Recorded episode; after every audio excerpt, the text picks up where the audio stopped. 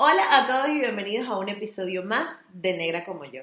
La entrevista que van a ver el día de hoy tenía muchísimas ganas de hacerla porque Bonnie es una mujer a quien admiro mucho, de la que me encanta su trabajo y me encanta también la perspectiva con la que hace, ¿no? Que a veces em, no es que todo el mundo salga mal en la foto, sino es como poses o es como, como te expreses. Entonces Bonnie lo que ayuda y su trabajo ayuda a que las mujeres entendamos de que, de que, bueno, de que hay formas y truquitos para mejorar eh, cómo nos vemos en las fotos y eso me parece muy interesante. Además, eh, pues conocerán la historia de Bonnie, quienes no conocen su trabajo podrán ver de, hasta dónde ha llegado. Bonnie ha trabajado con gente importantísima, con modelos muy grandes en los Estados Unidos y con gente que, que pues la, la, ha ayudado a impulsar su carrera, a llegar hasta donde está hoy. Bonnie es súper importante y tiene un proyecto además muy completo de filtros, de, de paquetes, de trucos para o sea, el trabajo de Bonnie de verdad es bien interesante y creo que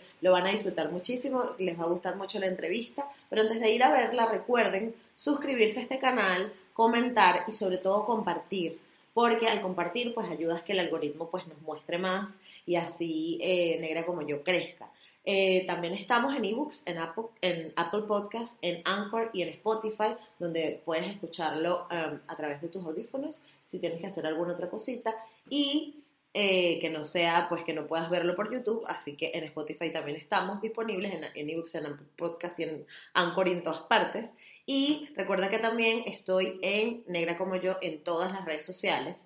Em, y que tenemos un Patreon donde puedes colaborar y aportar monetariamente a este proyecto, que además hay contenido disponible que puedes disfrutar y, y puedes conocer más de lo que hacemos y de eh, las cosas especiales que hay en Patreon disponibles para ti. Así que sin más preámbulos, disfruten de la entrevista con Bonnie Rodríguez. Esto es Negra como yo, un espacio único que nació para motivarnos a valorar el cuerpo que somos crecer nuestra autoestima y hablar de negritud latinoamericana. De nacer, negra como yo. Estoy demasiado emocionada de esta entrevista porque hoy nos acompaña en Negra como yo la señora Bonnie. Bienvenida, Bonnie. Muchas gracias por la invitación. No, muchas gracias a ti por aceptar y por, por tomarte el tiempito de, de, de hablar un rato con, conmigo y para que te conozcamos un poquito. Me encanta, me encanta. ¿Sí? Bueno, empecemos por saber dónde creciste y cómo fue tu infancia. Ok, eh, yo soy de Caracas, Venezuela. Eh, bueno, viví en Venezuela casi toda mi, toda mi infancia, por supuesto. Eh, y digamos que mi infancia fue bastante normal, nada, nada loco. Todo, creo que no tengo una anécdota específica, pero creo que fue bastante noral.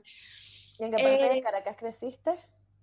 Eh, estuve viviendo en el Marqués por muchísimos años y luego nos mudamos a Valle Arriba. Ok, ok. Y, y nada, creo que no hay, no hay anécdota específica.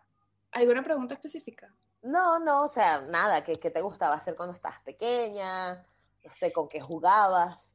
Eh, yo era súper normal, medio galla, en el sentido de que eh, yo creo que hasta los 13 años yo todavía jugaba con Barbie. Nada de estar haciéndome maquillaje. No, mentira, me gustaba el maquillaje, pero como niñita, pues, ¿sabes? Claro. Con la cosita, toda coquetita. Como el meme ese de las niñas a los 13 años de nosotros, que éramos todas gallas, y las niñitas a los 13 años ahora no. lo mío era maquiclú, ¿sabes? Una rayita, me encantaba mi cosa, pero normal. Sí. Eh, pero sí, eh, aparte de eso, eh, bastante normal. Lo, que sí es que cuando estaba así un poquitico más grande, sí comencé a hacer fotografía como eso de los 13, 14 años. Ok, o sea que desde siempre la fotografía como que marcó tu... Total. Yo sabía que quería hacer eso desde siempre. Ah, ¿en serio? Sí. ¿Y cómo, de dónde crees que viene eh, esa conexión que tienes con... Bueno, cuando comencé, eh, creo, tendría, ponte que tendría 14 años, una amiga y normalmente sabes que uno iba como a algunos campamentos o algo, algo hacía, alguna actividad en vacaciones. Sí. tenía una amiga que iba a un intensivo de fotografía y que, bueno, total, X, no tengo nada que hacer en el verano, X, vamos. Claro. Eh, comencé a hacer el curso y me di cuenta que me encantaba. Y pasaba que sí, horas en el, en el dark room, en el cuarto oscuro, Sí. eh, revelando mis fotos y me apasionaba La demasiado. parte Pero- analógico total. Total, sí, cuando yo comencé no era Photoshop, pues, no. Ok, existía, pero no era así como ahorita. pues. claro. Era todo súper analógico y era en el dark room. De hecho, había veces que el- en la escuela apagaban todas las luces, pero ya era demasiado tarde y que bueno, váyase por su casa. Ok. Y de hecho, una vez me partí la nariz en el cuarto oscuro porque me apagaron todas las luces y eso es como un laberinto antes de entrar. Y me dio durísimo y me partí la nariz. Eso es muestra de cuánto me gustaba. La fiebre. Y que sí, Claro. intensa. Wow, wow, qué cool. ¿Y, y te acuerdas de, de qué cosas te gustaba fotografiar en esa época? O sea que, Siempre me gustó trabajar con gente. ok, Eh, claro, obviamente en ese momento era un hobby, no era mi carrera, obviamente, porque era demasiado chiquita. Pero sí me, sí me gustaba tomarle fotos a personas, aunque cuando comencé era como más documental, más, ¿sabes? Toda esta parte como muy abstracta y todo ese tipo de cosas que me gustaba, pero siempre me ha gustado eh, interactuar con personas. La, Claro. parte, la parte de retratos para mí siempre ha sido lo que más me ha gustado. qué cool, qué cool. Vale, entonces creces y llegas, o sea, ya eras adolescente y tenías claro, empezó la fiebre con la fotografía. y eras como esa niñita que estaba fotografiando todo el día o, o- o- No sé, que no sé cuánto habré gastado en rollos y, y papel para, para, para hacer la, los prints de la foto.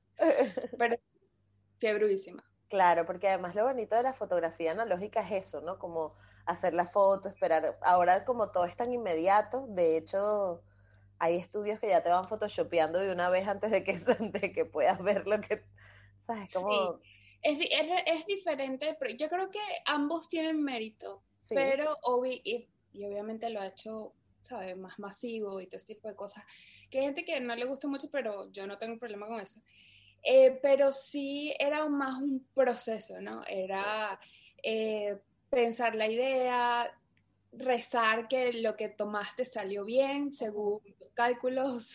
ok, Y luego cuando, y que cuando estás en el proceso del develop, no se te daña el rollo, porque también pasa a veces Sí. cuando metes la pata y estás comenzando, sí, y después ver la foto como tal. Y dentro de la misma, cuando estás editando la foto, hay ciertos procesos que son muy parecidos al Photoshop, que es como quemar ciertas áreas y todo eso se hacía con luz desde siempre, ¿no? sí, Para dar más contraste y todo ese tipo de cosas que ahora se hacen en un clic, pero antes botaba yo un montón de papel para hacer una buena copia, ¿no? para, pero claro, es diferente. claro. Ah, qué cool, no sabía que las la luz se podía tocar en la... Sí.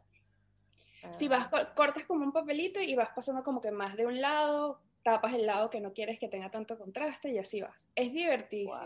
Wow, wow, qué cool. ¿Y to- ahora, a día de hoy lo haces o no, o ya no? No, ahorita es todo digital, sobre todo porque tener un cuarto oscuro eh, es- necesitas no nada más el espacio, pero también, bueno, si necesitas el espacio, que tengas el agua, que tengas, sabes, todos los químicos, etcétera. Y obviamente también el precio, evidentemente, sube y ningún cliente te va a querer pagar por eso. Menos. Exacto. Claro, Eh, claro. sería más como algo personal, ¿no? Exacto. Eh, pero en este momento todo digital. Claro. Y, ok, entonces en esta época, ¿te gustaba que te hicieran fotos a ti? ¿O todo era tú escondiéndote detrás de la cámara? ¿Cómo, cómo? Total detrás de la cámara, no me pongo frente a la cámara. Eso que tú ves, y bueno, las personas que no me conocen, si ven mis redes sociales, eso que tú ves y que, que tú, que yo, que yo hablo y tal, y que me muevo, eso no existía, nada, nada, nada que ver, nada que ver. Súper adolescente penosa, que no quiere que le tomen fotos, que no, ¿sabes? No, no, no, es- no ese mismo, no el mismo, la misma seguridad que obviamente tengo ahorita, que obviamente es algo que viene con los años y con técnicas, etcétera. Pero, siempre traje cámara. De hecho, en Venezuela no existía la carrera de fotografía como tal, eh, sino que eran más como cursos. Entonces decidí estudiar comunicación social, que era como lo más cercano. Y siempre todos los proyectos, yo era la parte de dirección, producción, nunca muchas amigas querían estar frente a la cámara y yo, no, no, no, no, no, yo me caigo a golpes en la parte de atrás, ustedes hacen su cosa. Exacto, la gente que tenga que mostrarse se muestra. Sí, Exacto. Sí. sí, coincidimos en eso, porque yo también hago producción y no quiero saber nada. Ahora con Negra, como yo tengo que hacerlo, y me da risa porque todo el mundo, wow, qué fácil se te da, y yo como que sí, pero no me gusta. No, espérate, espérate, sí, sí, sí, te, te termina gustando. ah, no, claro, al final como que le agarras el truco y, y, y eso es algo como que súper cómico que yo como que siempre le explico a la gente que creo que la gente que suele estar frente a cámara es gente que está muy insegura siempre, o sea, uno que está como siempre dudando de, o sea, que la gente creería lo contrario, que wow, qué segura eres y te, te da todo súper fácil, es como que bueno, es, es, es técnica. Sí, es práctica. Es práctica y sí. sí, sí, sí, poco a poco. Y entonces cuéntame de tu época en la universidad. Eh, ¿Cómo, cómo fue? ¿Qué tal te lo pasaste? Eh, fue bien, me gustaba, claro, eh, periodismo fue algo que me ayudó a hacer cosas que ahora hago que no pensé que iba a hacer. pero siempre que estaba estudiando, como que estaba pensando, quiero quiero realmente estudiar fotografía, que es realmente lo que yo quiero hacer. Que en ese, en ese momento, bueno, Venezuela también era otra, eso fue hace varios años. Sí. Eh, no era que era perfecto para nada que ver, todavía, etcétera, pero bueno, no es la misma situación de ahorita. Eh, pero yo sabía que quería hacer un máster o algo en fotografía, entonces eh, estaba estudiando en la universidad, me iba bien, hacer mis cosas bien, pero siempre en mente de que, bueno, quiero llegar como que a, al sitio donde realmente estudié lo que más me gusta. y, y bien, bien. Pero ¿cómo eras a nivel de, de, de ti, de verte a ti misma? Eh, no sé, o sea, te relacionabas con, con emocionalmente, tuviste novios, novias, novias. Eh, sí, tenía mi noviecito. Y pero era bastante, o sea, era bastante tranquila. Creo que estaba como muy enfocada en que quiero terminar la carrera, quiero hacer mi cosa. Eh, cuando eran los profesores como más difíciles me ponía intensa. Eh, pero era mucho como de entrar y era llegar a lo que iba a hacer y salir. Sabes que hay personas que son como un poquito como más parranderas y tal. Yo era, no era necesariamente... O sea, tú no llegaste a tocar riscos, ni el puente. Sí, no, no, eh, no, no era, no era del grupo. Entonces ya entiendo por qué nunca coincidimos. Porque yo, o sea, los primeros dos años fue rumbear, Bonnie, pero una... Ah, sabroso. no, pero es que ahora me arrepiento, porque dije, coño, perdí tanto tiempo gafeando, pero bueno. No, no, yo creo que todo llega como que a su momento, de acuerdo a lo que uno tenga en, la mente, y también es necesario. No era que yo no salía, obviamente salía, pero no era como que tan involucrada. Pues. Claro, no era tu prioridad tampoco. Sí. Entonces, te toca irte, o sea, ¿en qué momento te fuiste a Venezuela o trabajaste en Venezuela? ¿Cómo fue la vida ya? Eh, en Venezuela trabajé por las pasantías. Estuve en una, en una una casa de producción por un tiempo y literalmente en el momento que terminé mi última clase fue como que me voy, puedo estudiar fotografía. Por fin, ha llegado la hora. Entonces, em, nada, me mudé a Nueva York a estudiar en la New York Film Academy y ahí es cuando realmente, ya anteriormente ya había hecho exhibiciones y había hecho cosas, pero nada que ver con lo que estoy haciendo ahorita, era todo como más Sí, más, más tipo hobby de cierta manera, aunque ya era mucho más profesional por la parte de producción y ese tipo de cosas porque había estudiado eso, pero la parte de fotografía pues no era como que tenía clientes ni nada, había hecho exhibiciones y eso, pero normal. Y luego ya cuando me muevo a Nueva York sí es como que, ok, esto es mi carrera, pues, sí, lo que quiero. Que al final se terminó todo haciendo un, un arroz con mango porque igualito todo eso, pero eso era lo que pensaba en ese momento, que nada más iba a ser la parte de fotografía. Ok, ¿y estudiaste qué? ¿Dirección de fotografía? Hice un máster en fotografía. Un Ah, máster fotografía, en de fotografía. Ah, ok, ok, ok, perfecto. ¿Y lograste rodar o, o, o qué hiciste mientras estuviste? O sea, ¿qué, qué cosas aprendiste? ¿Qué tal la experiencia en Nueva York? Porque aparte es Eh, un cambio, quieras que no.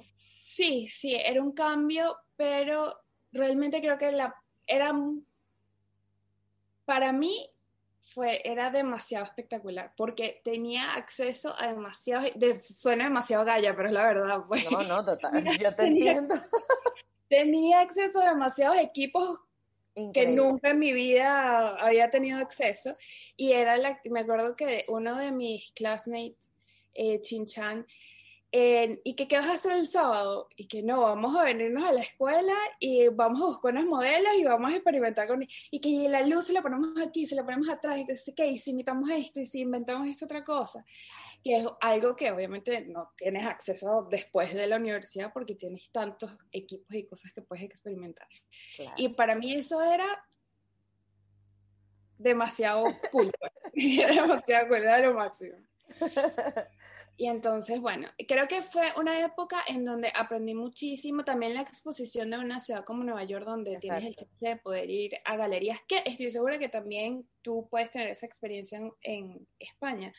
Y en Venezuela también tenemos arte, ¿no? Pero es- esto es como que hay demasiados museos, hay demasiadas, ¿sabes? No, y que, y que Nueva York es la capital del mundo. Entonces todo pasa por ahí, o sea, no hay nada, o sea, te puedes enterar de, no sé, fotografía japonesa, que sabes que, en Venezuela no es tan fácil. ¿Y te acuerdas de algo así que te haya dejado como que, what? O sea, estoy aquí, no sé, más allá de los equipos. Eh, más allá de la equipo. Mira, creo que, creo que era todo. Desde el primer momento en que me monté en el metro y salí del metro y veía los edificios, parecía tonta. Y que Claro. no, No, uno se pone campurusísimo, sí. Campurusísima, ¿a dónde vienes tú? Y que bueno, X, déjame vivir mi momento. Eh, pero era cool por eso mismo, por la exposición también a gente que hace arte, por eh, ver otras perspectivas, eh, tomar diferentes clases que también te sacan de tu zona de confort, como a mí me gustaba mucho la parte de retratos, pero hacer cosas como, como más la parte documental o incluso still life, cosas que de repente nunca me habían tomado tanto interés, también como que haces otras cosas, no sé, eh, conoces otro tipo de comunidades en Nueva York. No, es cool, es cool tener como la exposición de, de, de culturas y de cosas que están pasando Claro. que de repente no, no, no, las ten- no las había tenido antes. Claro, y además, o sea, ¿cómo, ¿cómo te sentías tú a nivel personal de estar ahí? Porque más allá de todo lo profesional, eh, no sé, a nivel personal también tiene que ser un cambio, ¿no? Sí, es un cambio sobre todo porque tu familia, mi familia está en Venezuela.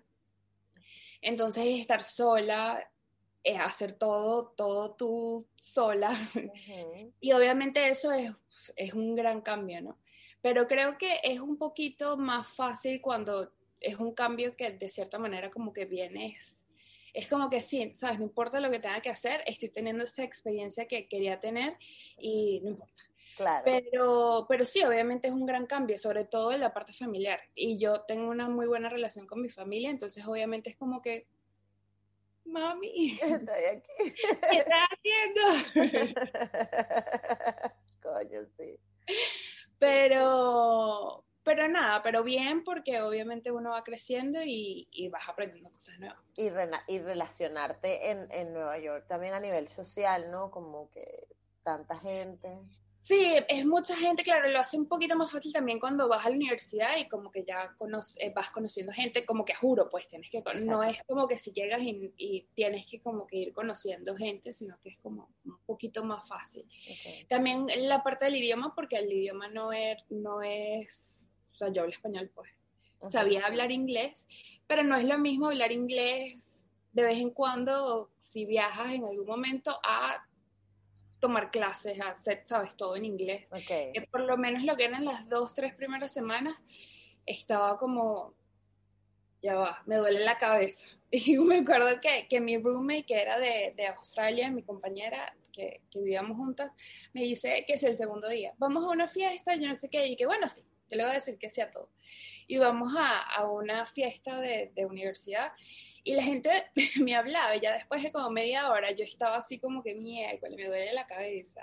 que me quiero ir a mi casa. Claro. Em, pero ya después te vas acostumbrando y te vas adaptando y todo eso ya se hace más fácil. Claro, claro. Y después de, después de, de este paso por la Film Academy, ¿qué, qué, hiciste? ¿Qué, ¿Qué, decidiste hacer? Porque ¿cuánto, ¿cuánto duró esto? ¿Dos años? ¿Tres años?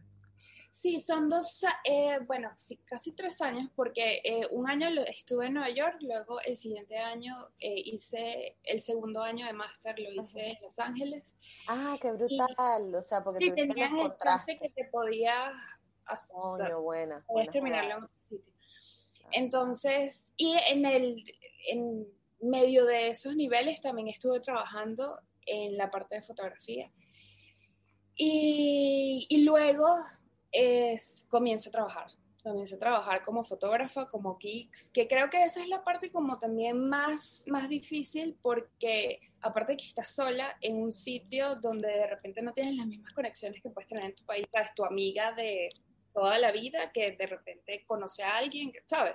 Eso nada de eso existe. Em, entonces, bueno, nada, comencé a trabajar en, algunos, en algunas cositas, después tenía un trabajo en una revista y me mudo a Miami y después abro mi propio estudio. Pero allí es cuando comienzan a cambiar todas las cosas porque comienzo a hacer redes sociales y entonces allí es mm. como que hay más, se transforma mi carrera en otra cosa. ¿En qué se transformó? En Miami, dices. Eh, sí, porque, claro, como estaba, ya tenía mi propio estudio, tenía que hacer marketing de mi propio estudio. Entonces comencé en las redes sociales eh, a mostrar mi, mi trabajo. Y bueno, normal, ¿sabes? Me llegaban clientes de redes y tal, pero cuando comienzo a compartir la parte de tips y que nacen de mis propios clientes, porque eran miedos y situaciones que yo vivía con mis propios clientes, solamente que las imitaba yo.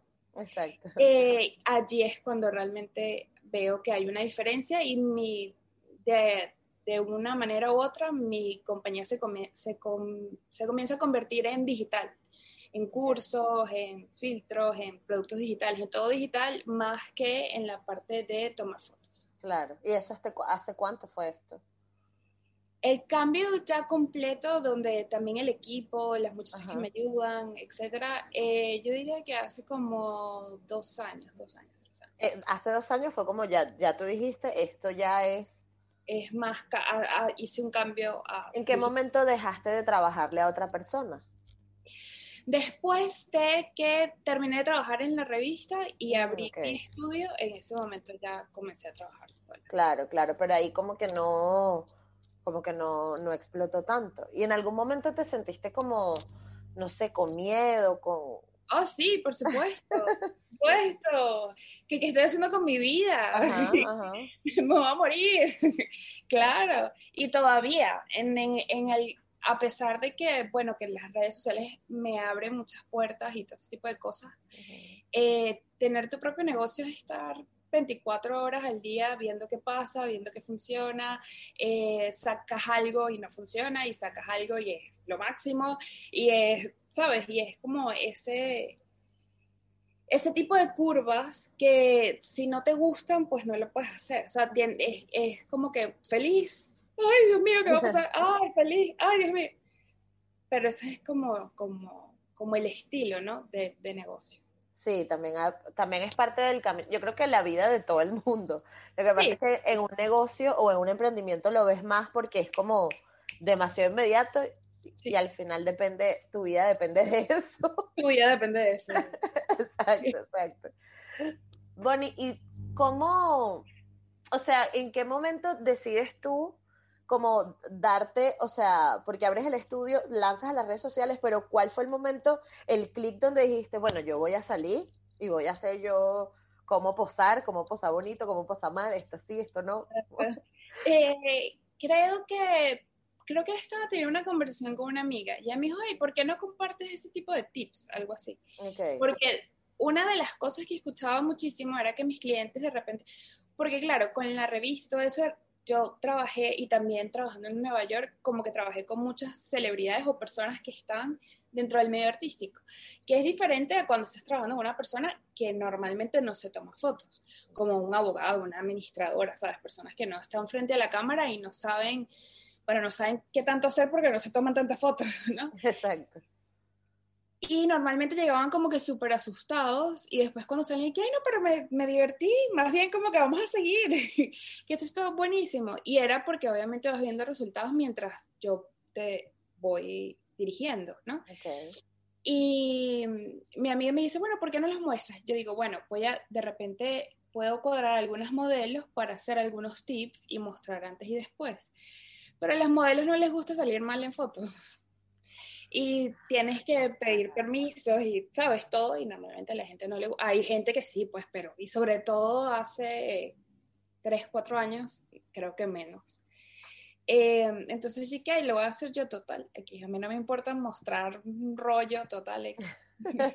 claro. Y en el momento que hice el primero me di cuenta que había un, había un interés. Las personas que, ay, es increíble. Esto, esto perro, está interesante, quiero saber más. Y yo dije, bueno, voy a hacer más. Y así comenzó. Pero es que yo quiero que tú sepas que yo me voy a tomar las fotos de Navidad y ya va, voy a buscar tu Instagram. Ah, ok, así, ok, vale. Posa, pero no me salen bien igual. Porque yo creo que hay que ser como súper consciente de tu cuerpo, ¿sabes? Entonces, pon, yo siempre me acuerdo lo de, haz un ángulo, un triángulo. Triángulo, sí, eso es, eso es clásico, eso no falla. Exacto. Eso es mucho de, bueno, primero obviamente es de práctica, pero también de saber el conocimiento de, de, de, ti y de las cosas que te gustan a ti y también de algunas técnicas que, bueno, simplemente funcionan, no nada más en fotografía, sino que han funcionado por años. Lo de los triángulos, tú vas a un museo y todas las pinturas tienen triángulos, todas. Que Ah. obviamente le da ritmo a la foto, porque eh, sí, ayuda muchísimo en lo que es la composición. Entonces son, son conceptos que, claro, si yo, los, si yo me siento en las redes sociales y comienzo, el concepto según el arte, yo no sé qué, la gente que... "Ah". Pero si yo les digo, mira, para que te veas con curvas en la foto, y la gente que, ah, bueno, Ah, ¿cómo- claro. Por supuesto. pero es el mismo concepto. Claro, claro. Ah, mira, no me la sabía. Bueno, sí es verdad que, no sé, aparte que es muy loco porque cuando tú- uno no sabe de arte, ¿verdad? Uno como que, ay, la gente sí es fastidiosa, ¿cómo le va a gustar Picasso? Si Picasso picó, destru- destruye los cuadros, o esa mujer ahí desnuda, ¿no? Pero porque, o- ¿qué es eso? Y resulta que hay un montón de leyes que esa gente estudió, hizo unas líneas, un cuento. Claro, sí, obviamente hay, hay orden detrás de la locura. Exacto, exactamente, exactamente. Y ahora, en este punto, la Bonnie de ahora, o sea, ¿cómo, cómo, o sea, ¿cómo te sientes con respecto a tu carrera? ¿Sientes que estás bien, que, que, que quieres hacer nuevo? No sé. Para, para mí el año pasado fue un año diferente porque tuve muchísima exposición por TikTok. Ok. ah, Eh, claro. Estuve siendo embajadora de TikTok y eso también como que me, o sea, lo que ya estaba como establecido, digamos que me dio muchísima más exposición Mm, eh, y obviamente fue, fue un cambio. En este momento estoy, estoy escribiendo un libro Wow, qué brutal. y estoy enfocada como que todo lo que son los próximos meses es el libro. Y allí está todo lo de, de acuerdo a tu tipo de cuerpo, qué es lo que tienes que hacer. Es, lo que quiero es que sea como una guía de una persona que de verdad no tiene idea en lo absoluto qué hacer o siente que no, que, que no sabe qué hacer. Bueno, porque esta es una de las cosas. Ajá. Muchas veces las personas eh, te van a tomar una foto y la persona te dice como que, bueno, pero, pero ponte, tienes que ser segura de ti misma, pero haz algo y tal. Y que, bueno, sí, mira, si tú me dices a, a mí que yo hablo de fotografía, yo te hablo por hora. Yo no necesito que me des nada, no me necesito preparar, yo dime que yo hablamos lo que tú quieras. Si tú me dices que te comienzo a hablar de matemáticas, no sé. no sé. La calculadora. y, si me comienza, me vas a decir dos más dos y voy como, bueno, ya va, pero es que depende, o sea, X, voy a decir cualquier estupidez, porque obviamente no tengo el conocimiento como para hablar de ese tema, lo, lo, lo que debería. Entonces, parte de no sentirte... Eh, segura, de no sentirte preparada frente a la cámara, es porque no sabes qué hacer. Entonces, si no sabes qué hacer, ¿qué vas a hacer? Que sí, sé segura, ah, estoy segura de mí misma, ¿no? Tienes que saber qué vas a hacer para que te sientas más cómoda. Y con práctica, obviamente, se hace más y más y más natural. Entonces, bueno, esa es la idea, que el libro sea como una guía de saber exactamente qué es lo que tienes que hacer para que al fin y al cabo te sientas súper empoderada cuando estás frente a la cámara porque ya sabes exactamente qué hacer. Entonces, bueno, siento que eh, el, la evolución de este año es enfocada a lo que es la parte del libro y en desarrollar más productos digitales. Claro, wow pero está súper potente eso, porque además, yo no sé si eso, o sea, de cierta forma a ti te ha ayudado a, ponerlo en práctica en la vida, en la vida real, ¿no? O, algún consejo que de repente tú le hayas tenido que dar a alguna modelo o alguien que estés retratando, pero alguna amiga o algo, porque es que es muy duro eso cuando te dicen como que, bueno, o, incluso cuando te dicen, ay, pero no llores, chica, eso va a pasar, o siéntete así, y es como, coño. sí está bien, y ya. Exacto, que sí, ya estoy bien, no, o sea, hay algo que te está pasando.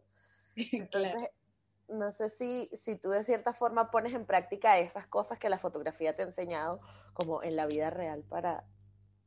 Claro, sí, absolutamente. Es, de hecho, estoy leyendo un libro ahorita que me, que, que, me, me, ha encantado. Me encantó y no me acuerdo el título. The Subtle Art of Not Giving a Fuck. Ok. Y me encanta porque es como ese, e, esa, esa vía de saber que si tienes un problema, eh, lo puedes evadir de muchísimas maneras, ¿no? Y hay unas que de repente son menos destructivas que otras, o etcétera. Pero realmente la única manera de solucionar algún problema es enfrentando el problema. Y obviamente eso de repente no es tan cool al principio, pero luego es realmente donde generas como un crecimiento real, ¿no? Que es parte, obviamente de una manera muchísimo más chill, se, se acopla a lo que sería el libro, ¿no? que es como que, bueno, si tienes un problema, pues lo enfrentas y vas aprendiendo y al principio, pues de repente no va a ser como que estrellas, pero si sigues y terminas, te vas a dar cuenta que vas a tener un resultado. Entonces creo que eso es algo que se puede aplicar en, en muchas áreas de nuestras vidas, ¿no? que es más fácil decir que hacer, ¿no? Pero... Siempre, ¿no? A, a, todos, a todos nos toca, pero bueno, yo creo que cuando ya eres consciente, eso ya es un gran paso. Sí, ya es un gran paso, absolutamente. Y a ti te ha tocado de, de cierta forma, porque también te mueves en un mundo muy superficial, ¿no? Donde, donde todo es lo, lo, lo que ves desde afuera que, ¿cómo te ha hecho sentir eso a ti a nivel personal? Porque este entorno es, duro. O sea... Em, creo que la, mayoría, o bueno, mi experiencia, trabajando con personas del medio artístico, siento que, em, sobre todo la gente que a las personas que les va muy bien, eh, suelen ser personas muy muy abiertas y más bien súper abiertas a ayudar o a hacer que todo sea cool, porque creo que, sabes, de repente sí, si es una persona que tiene menos experiencia y se cree, ok, pero la gente que realmente es buena no anda con payasadas. Pues. ok. Em, pero no sé, creo que es, es como muy claro que es un mundo donde es, es, una expresión de arte y tú lo ves como lo quieras ver, ¿no? Pero sigue siendo una expresión de arte de diferentes maneras y no sé, creo que es, es diría más cosas positivas que cosas negativas, de acuerdo al, mundo artístico. Sobre todo porque las personas están como que muy, muy cercanas a la parte emocional y eso, eso también es interesante. Claro, claro, y al final, y al final conectan conectan con eso. Sí, porque Lo que pasa es que te lo digo porque si lo vemos desde afuera es como eso, pues uno se imagina como que, no sé, sé qué te puedo decir, alguien como así, muy global, las Kardashian, Jennifer López, gente así que tú dices, ay no, claro, esa mujer debe estar todo el día como que viéndose al espejo y creyendo que es lo máximo y es como que al final no, porque más bien hay gente que tiene, su vida está tan afuera que lo que hacen es estar... Mira, yo creo que, que todo el mundo tiene problemas y todo el mundo, desde el más rico hasta el más pobre, hasta el medio, todo el mundo tiene problemas y muchas veces de repente si, si lo centras mucho desde la parte estética, pues obviamente esos son valores como más vacíos o banales, ¿no? Claro. Eh, pero en, el, en el caso particular de, lo que a lo que yo me dedico, pues que es como la parte más como de empoderamiento. Y empoderamiento en el sentido de que sí, obviamente tener una buena foto no te va a resolver la vida, pero se siente, se siente cool verte bonita y, ¿sabes? Es como que, bueno, sí, la moda no te va a resolver la vida. Pero bueno, te, por lo menos te pones en un buen mood, de repente te levantas y te pones una camisa que te gustó y eso te cambia el día y te sientes más positiva, en vez de estar como que, ay, ¿sabes? Como que qué fastidio todo, ¿no? Entonces, a veces y bueno, creo que esa es una de las cosas que a mí más particularmente me gusta de la fotografía y hay diferentes tipos de artes, hay personas que les gustan más las cosas como que tristes y todo ese tipo de cosas. Pero en mi caso, a mí me gusta más como sacarle una sonrisa a la gente, como que se sientan contentos, que se sientan bellos. Y es parte de la experiencia, ahorita obviamente no tomo tantas, eh, tantas fotografías, pero cuando lo hago, eh, me gusta que sea una experiencia, una experiencia, no nada más y que te tome una foto, sino es que es un momento donde te sientes que estás maquillada linda, que te sientes que tú eres la estrella, que te estamos tomando fotos y te sientes bonita, porque todos necesitamos un ratico de relax, hay demasiadas cosas pasando en el mundo. Entonces es como que es demasiado y que vamos a pasarla chévere por un rato y ya después volvemos a... Ya volvemos a la realidad. volvemos a horario regular. Exacto, exacto. No, pero qué cool porque creo que, creo que a mí parte de lo que me gusta, de, de, mucho de lo, por lo que me gusta lo que, lo que tú haces es eso, ¿no? Como que muestras soluciones sencillas a problemas reales, que, que en muchos casos hay gente que realmente se conflictúa y que además todos queremos tener un bonito recuerdo, o sea, no siempre, sí, es verdad, a veces no, no todo el mundo está siempre maquillado, no todo el mundo no es parte de la vida real, pero lo bonito de la fotografía es que recuerdas un momento, que, que, que, guardas en el tiempo ese, ese momento que estás viviendo. Y coño, a veces quieres hacerlo de la mejor manera, ¿no? Sí, aparte que también es, es, una manera también artística de hacerlo y creativa. Hay, muchas veces, y creo que lo estoy impulsando más este año, que son ideas en cómo hacer las fotos. Creo que eso lo hablo más cuando son los cursos, cursos. Okay. Que es, no es nada más eh, tener una bonita iluminación y posar, sino que es un conjunto de cosas, es como el concepto que puedes crear de repente, eh, lo conviertes en una actividad. Hay muchas chicas que de repente quieren tener una buena foto de su familia, pues del esposo. Entonces, de repente, en vez de hacer todos una selfie, y que bueno, pero ¿por qué no lo conviertes en una actividad? Y entonces todos se visten de la misma manera y se hacen unas galletas, yo qué sé, ¿sabes? Como que haces un concepto y, y se convierte en algo más que simplemente un, una foto sino que es como que toda una actividad y un recuerdo de algo cool que planificaste. Que sucedió, claro que es el mismo concepto que nosotros utilizamos en editoriales de fotografía para campañas, pues que obviamente tienes un mood board, estos son los colores, esta es la idea, esta es la época, este es el tipo de modelo que se necesita para este tipo de producto, bla, bla, bla, y todo el mundo está de acuerdo, el de maquillaje, el de cabello, el estilista, el fotógrafo, porque eso depende de la iluminación, bla, bla, bla, y se hace el conjunto de, de, algo, ¿no? De un concepto. Y eso mismo se puede traer al día a día y hacerse súper divertido. Exacto. ¿Te acuerdas de como la sesión de fotos sí más cool que hayas tenido? Como que tú digas, esto me encantó, me la pasé súper eh, ay, creo que mi, hay, he tenido varias, pero hay una que hice con una flor, creo que las que más me gustan son las que siempre utilizo flores. Hice una con, con una chica que se llama, que es amiga, eh, Jenny Blanco, que es de República Dominicana, hicimos unos retratos con maquillaje como que súper fuerte y unas flores y una cosa. Eh, eso la pasamos demasiado bien, porque era como que informal, pero terminó siendo todo súper, súper glam. Em, no sé, creo que eh, cada una tiene su encanto, tal, y eso es una de las cosas que también me gusta porque como cada persona es diferente, cada persona está buscando algo diferente, o cada persona tiene intereses diferentes, o es un proyecto diferente. Creo que eso es lo que más me gusta. Y el peor momento en una foto, si te acuerdas, en una foto que tú dijiste, coño, esto me está saliendo horrible, o, o la situación era horrible, o el modelo era horrible. el modelo era horrible, no. Creo que normalmente cuando es que, que, no es tan cool, tiene que estar relacionado de repente con cosas que no puedes controlar, como el clima.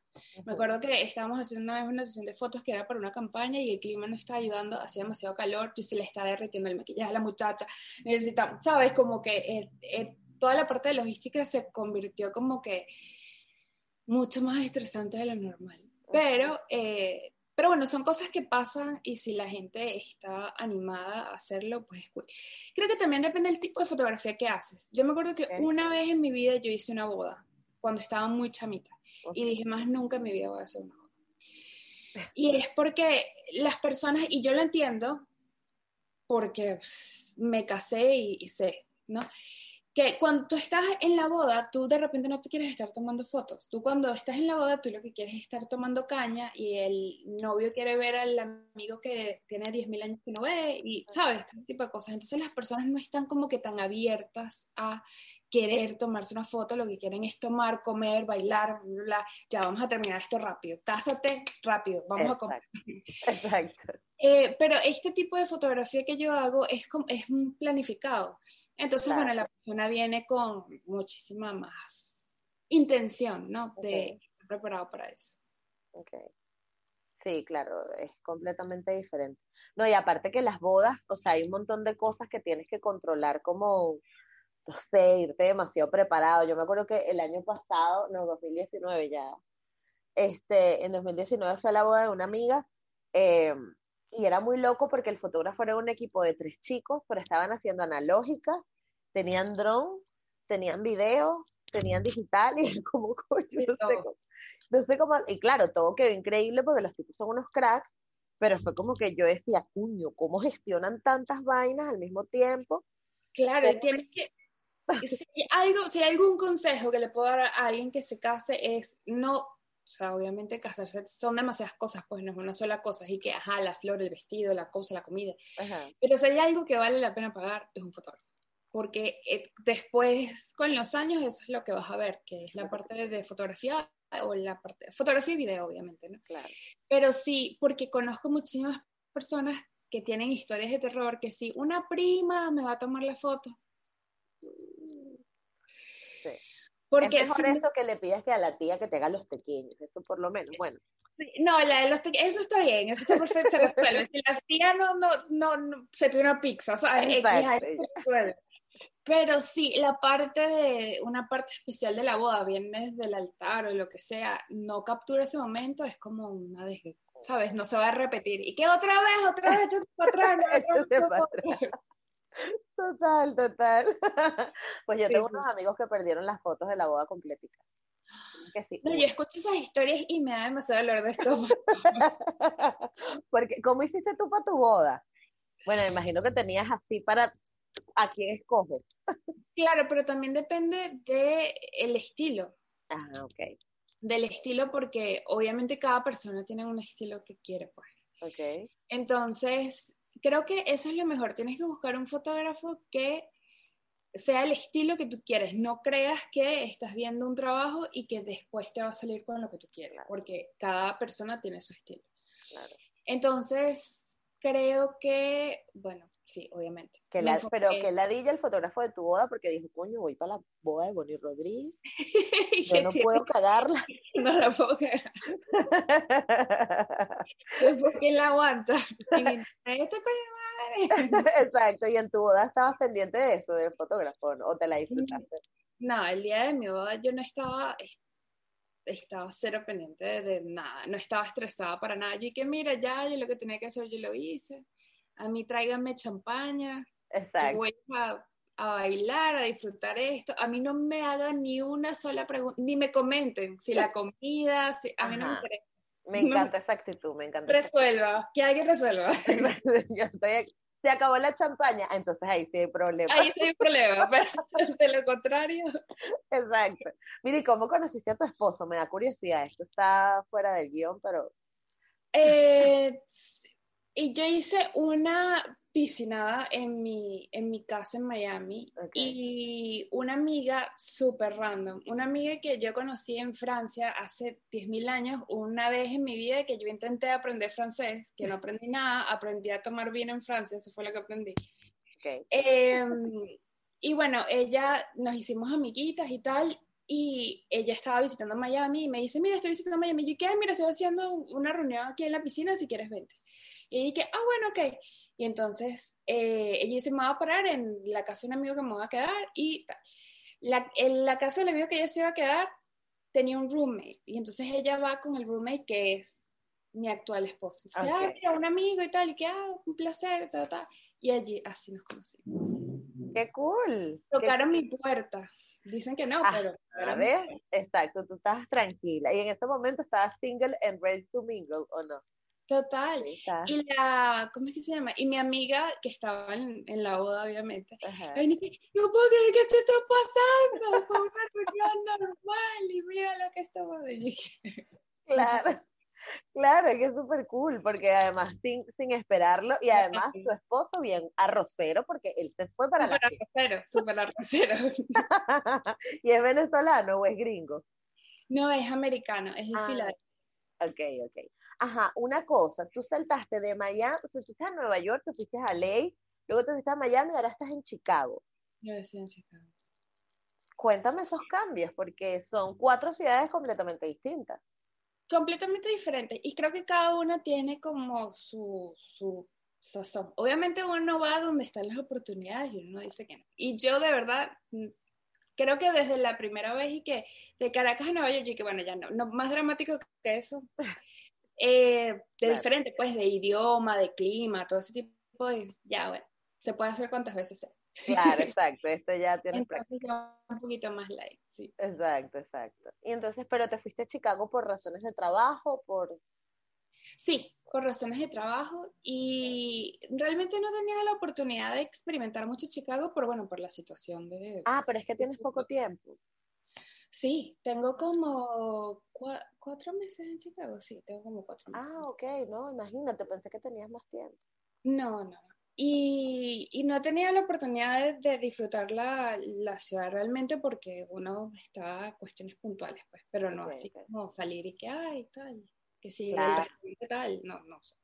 Claro. Pero, pero cool, sobre todo porque en Nueva York, aunque estaba en las cuatro estaciones, no es, no es como aquí. Aquí hace muchísimo más frío.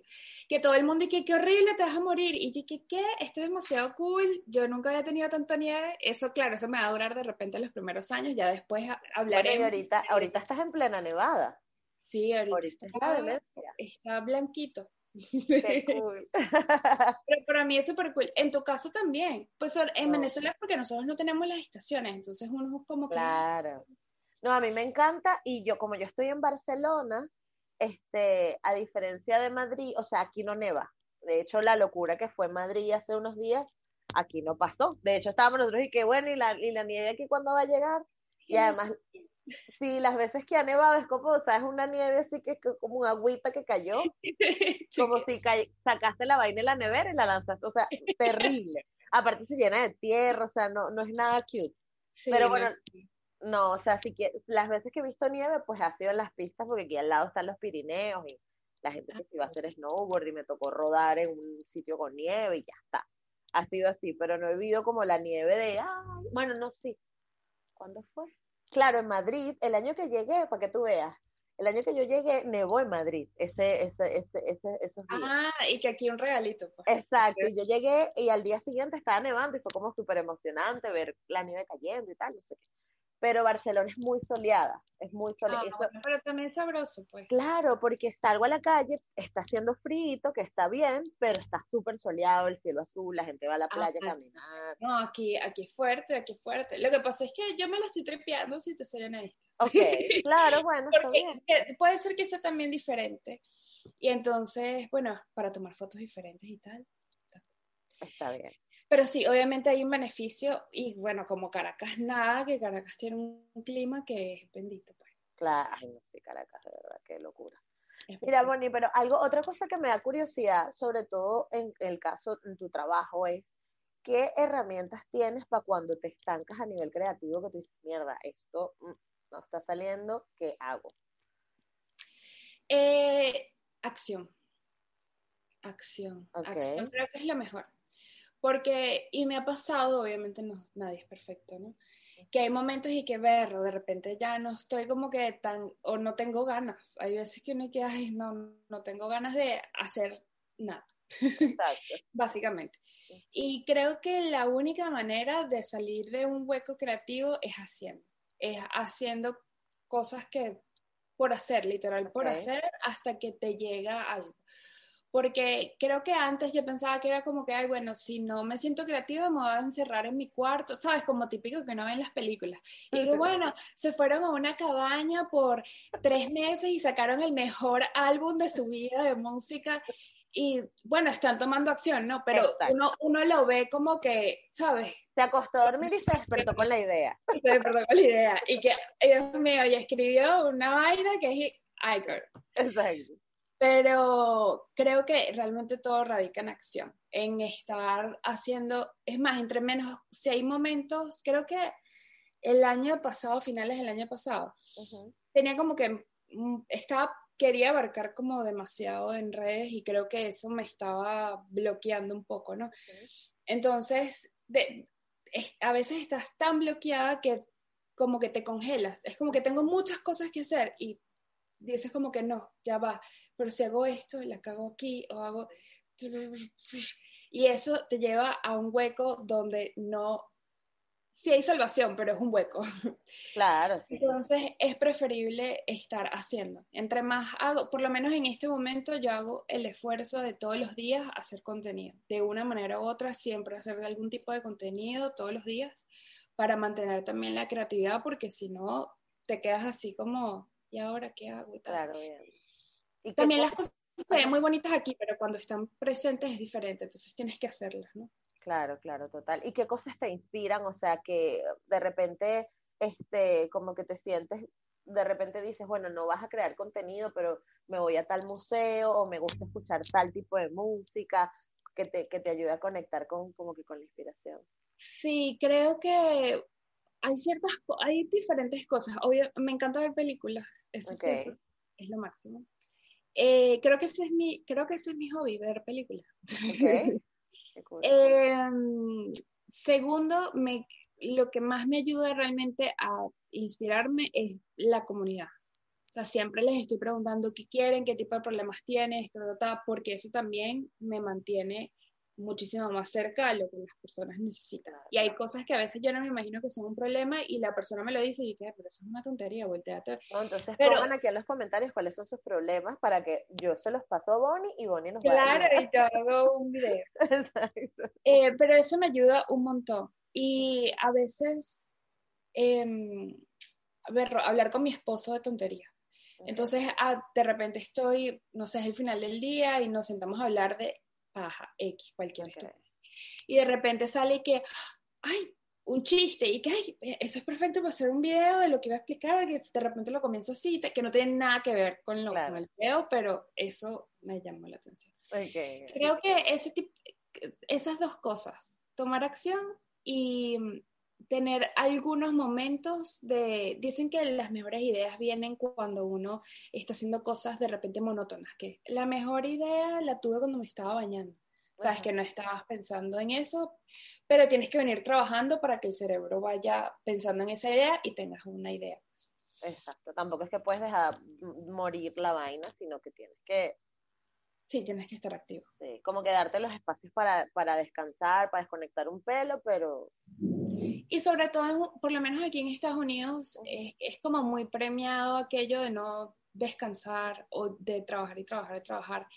Y es una rutina que honestamente llevo, pues que es trabajar y, tra y si no hay, y si no vas a trabajar, no, no estás bien, o sea, es como que no estás en lo que deberías de estar, ¿qué estás haciendo? Exacto. Em, pero creo que sí es necesario, es necesario tener por lo menos un tiempo donde dices como que mira, para poner todo en perspectiva. Claro, claro. No, no, sí, total, es, es, demasiado necesario. Esto por lo menos en España, eso sí que te lo saben muy bien, porque aquí los domingos la gente no sale, la gente se fiesta. Relajada. Agosto la gente se va de vacaciones sí o sí, entonces como que el descanso está asegurado. Que nosotros necesitamos nuestra paz. Exacto, no, siempre, siempre. Es una cosa, es una cosa muy loca. De hecho, en estos días me está cayendo a piñas con mi compilla Piso, porque yo le digo, ¿cómo es posible que en Argentina, por ejemplo, un amigo me dijo, ay, es que estaba estos días viendo una película y a las 3 de la mañana me pedí unos pequeños y yo, eso no me pasa en Barcelona porque aquí aparte de que ahorita el lockdown tiene todo el mundo cerrado, es imposible conseguir algo de comida que no sea shawarma a las 3 de la mañana. Ah, claro, sí, los que están afuera, pues que tengas chance de... Nada, o sea, no hay nada, no puedes pedir Uber, no puedes pedir nada. O sea, y es como que, entonces yo le digo, coño, y allá no porque la gente tiene que descansar. Y yo, pero no, o sea, ¿qué tanto descanso? los pequeños, yo quiero pequeños a las 3 de la mañana. No, aquí, aquí puedes conseguir, no sé si pequeños, pero puedes conseguir comida a las 3 de la mañana. Claro, es que incluso hasta el McDonald's, están, hay McDonald's 24 horas, aquí no. Hay uno y es Automac. O sea que si no tienes carro, no, no, es una angustia. Llegas así, que caminando y que... pues yo me pongo un volante. lo hemos hecho. Una vez borracha lo hice, porque quedaba por la zona de la fiesta. Y yo, vamos a McDonald's y nos pasamos por el automac. Y nos sacaron. y nos sacaron. ¿Qué es lo loco? ¿No quieres Ah, yo pensé que te las iban a vender, ¿no? No, no, no pueden estar aquí y nos saca el vigilante. Ah. No sé. que no puedes venir a echar chiste aquí, chica. Vete aquí borracha. Mira, Bonnie, pero quiero que me cuentes qué estás haciendo, pues tienes cursos, tienes formaciones, tienes TikTok, tienes las redes, ¿en qué estás metida ahora? Eh, sí, bueno, estoy metida en todo, pues. Eh, este, mis plataformas, mi plataforma principal en este momento es TikTok. Eh, después viene Instagram y luego YouTube. Y la prioridad en este momento obviamente es el libro por los siguientes meses. Ok. Y, y en lo que es la parte de, del negocio como tal, están los filtros, están los cursos. ¿Qué son los filtros? son presets que puedes colocar en tus fotos y tener como un mood en tu Instagram. Ah. Y entonces de esa parte digital como que viene la agenda digital, está el tener tu teléfono todo pimpollo con unas imágenes bonitas, entonces está todo ese tipo de productos digitales, pues que es más, mi tienda está como más enfocada a todo lo que es la parte digital. Ok, ok. Ah, y todo esto lo encontramos en tu tienda, que es en tu página web. Correcto, en la página web. Ok, ok. Sí, igualito los cursos también, que hay diferentes, pues. El de No soy fotogénica, que es el, el más famoso, No soy fotogénica y cómo arreglarlo. Eh, hay otros que es que sí para el novio, o sea, hay, hay una variedad. Hay una variedad, me encanta, me encanta. Soluciones para todo. No problema. Exacto, exacto. Ajá, y ahora bien, ¿cuándo vas a hacer fotos para la gente? O sea, no, esto no va a pasar más ¿Cada cuánto lo haces? ¿Cuando te provoca? ¿Cómo, cómo funciona esto? O cuando es alguien que tú dices, coño, a esta persona tengo que fotografiar.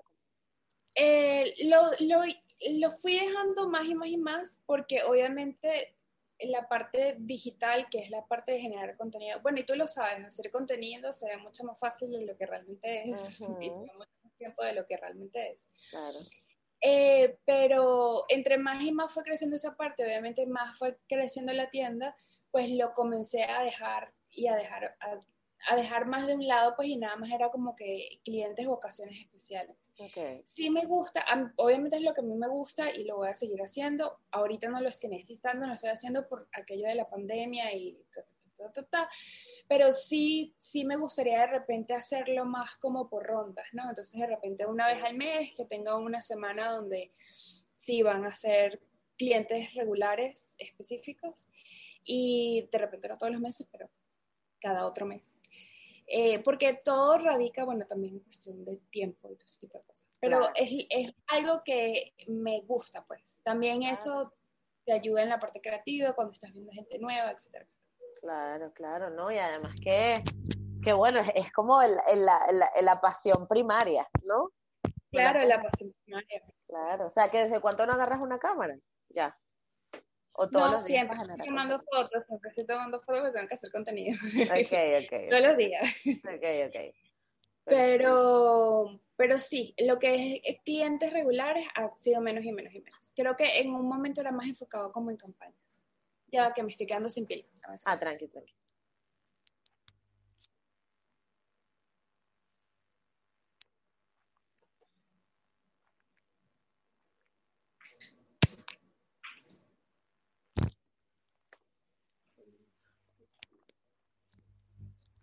No, igual ya estamos, ya estamos a punto. Listo.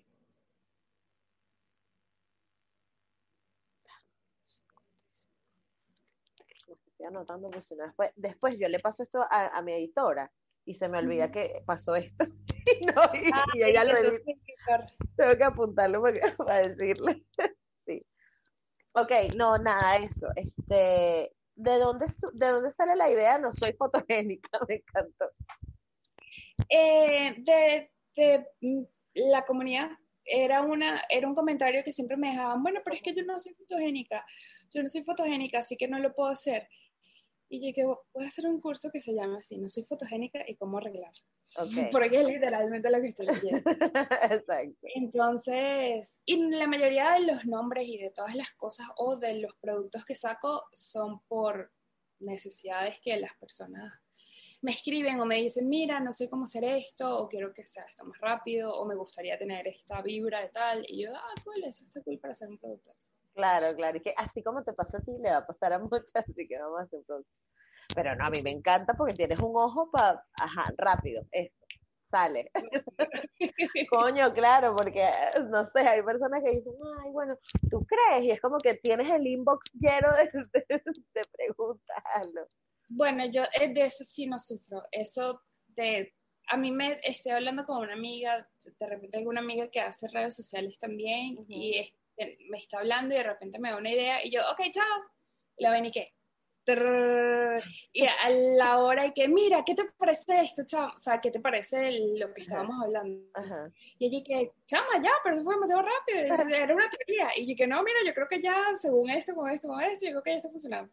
Me gusta, me gusta, claro, sí, sí, sí, total. Y además si tienes los recursos, el tiempo para hacerlo, es que fuera, hazlo.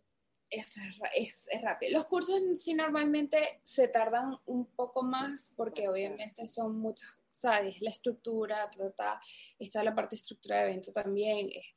Pero hay ciertas cosas que sí salen muchísimo más rápido. Claro. ¿Y, y hay alguno que has hecho presencial antes de, antes de la del COVID? Ah, Ah, presencial, sí. Antes en Miami en el estudio hacía muchos presenciales, pero durante todo esto del 2020 eh, tuve una asociación con Airbnb.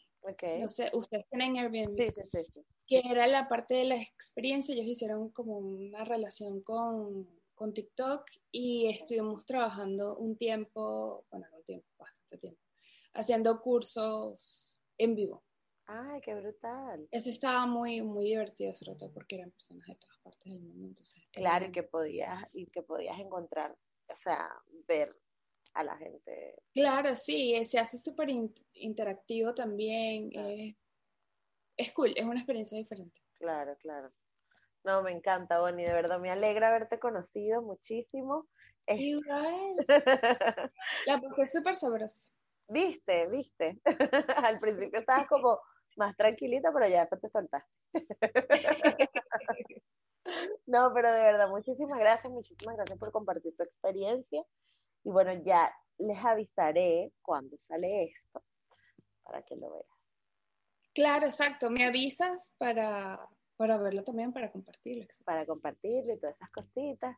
Y este, nada, de verdad, de verdad, muchísimas gracias porque además eh, creo que de las cosas que me llevo de ti es que tomas acción. Y eso es súper importante. O sea, esto de, tomar acción es como, es como lo, creo que lo más importante. Porque muchos como que nos quedamos en el y sí, y sí, y sí, y ajá, y no sabes si... Y no sabes si sí. Y, muchas veces en mi experiencia en particular, muchas cosas que siento y que no, nada, esto es un tiro al piso. Esto es de aquí toda la vida. Esto, esto es lo máximo. Y no, es algo que no pega. Y algo que yo que, bueno, no sé, de repente, la vaina es un éxito. Entonces, uno realmente no sabe hasta que experimenta y ve que realmente, bueno, las personas son las que, las que toman la decisión al final, ¿no? Pero sí, sí, tomar acción totalmente. Me encanta. exacto, exacto. Yo voy a dejar igual todos tus contactos. No creo que quien vea esta entrevista no te conozca, porque imagínate tú, eres demasiado, o sea, en las redes eres súper archi conocida. O bueno, por lo menos en mi entorno. Este, y, y, nada, este, estamos en contacto. Muchas gracias. Contacto, Sí, sí, sí. Muchas gracias por eso. Chao.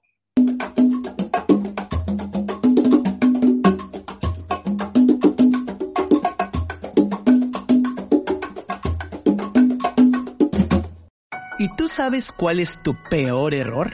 La realidad es que nadie queremos hablar de ellos. Pero ¿qué pasa si entendemos que ese gran error puede ser mi mejor error? Todos, absolutamente todos los necesitamos para seguir evolucionando y para seguir creciendo. Así que en este podcast te invito a explorarlos a través de invitados espectaculares. Esto es Mi Mejor Error, con Dani Merlo. Mi mejor error con Dani Merlo está disponible en Spotify.